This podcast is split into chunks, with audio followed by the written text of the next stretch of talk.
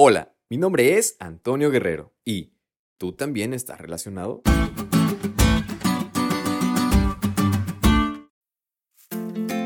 En la escuela hay todo tipo de compañeros.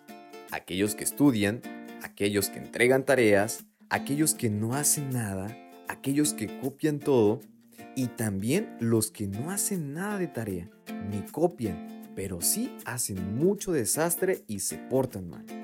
Por cierto, ¿A cuál perteneces o pertenecías tú?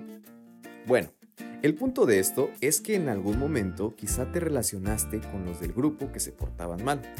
Y en alguna travesura o plan malévolo, tú también salías involucrado.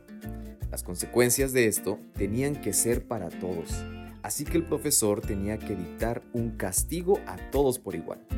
Sin embargo, mayormente el castigo tenía una condición o alguna manera de poder aligerar quizá por medio de una tarea o alguna forma de poder aprender la lección y no volverlo a hacer. O sea, al final de cuentas te castigaban, pero tenías una manera de poder liberarte del castigo y aprender de él.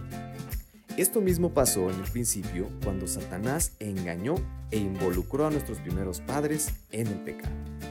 Después de que Dios dictara juicio a la serpiente, también Adán y Eva estaban relacionados en las consecuencias que esto conllevaba.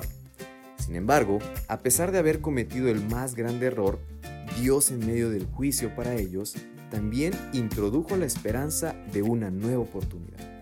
Es decir, incluso en medio de la sentencia de muerte se ve la esperanza de vida.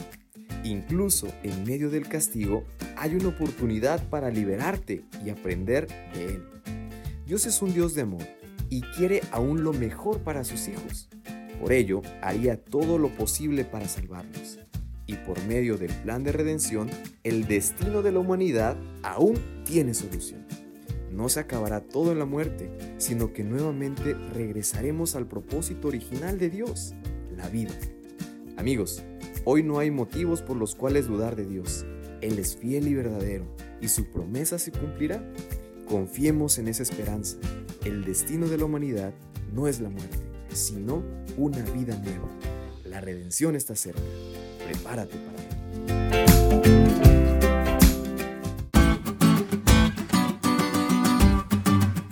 ¿Te diste cuenta lo cool que estuvo la lección? No te olvides de estudiarla y compartir este podcast con todos tus amigos. Es todo por hoy, pero mañana tendremos otra oportunidad de estudiar juntos.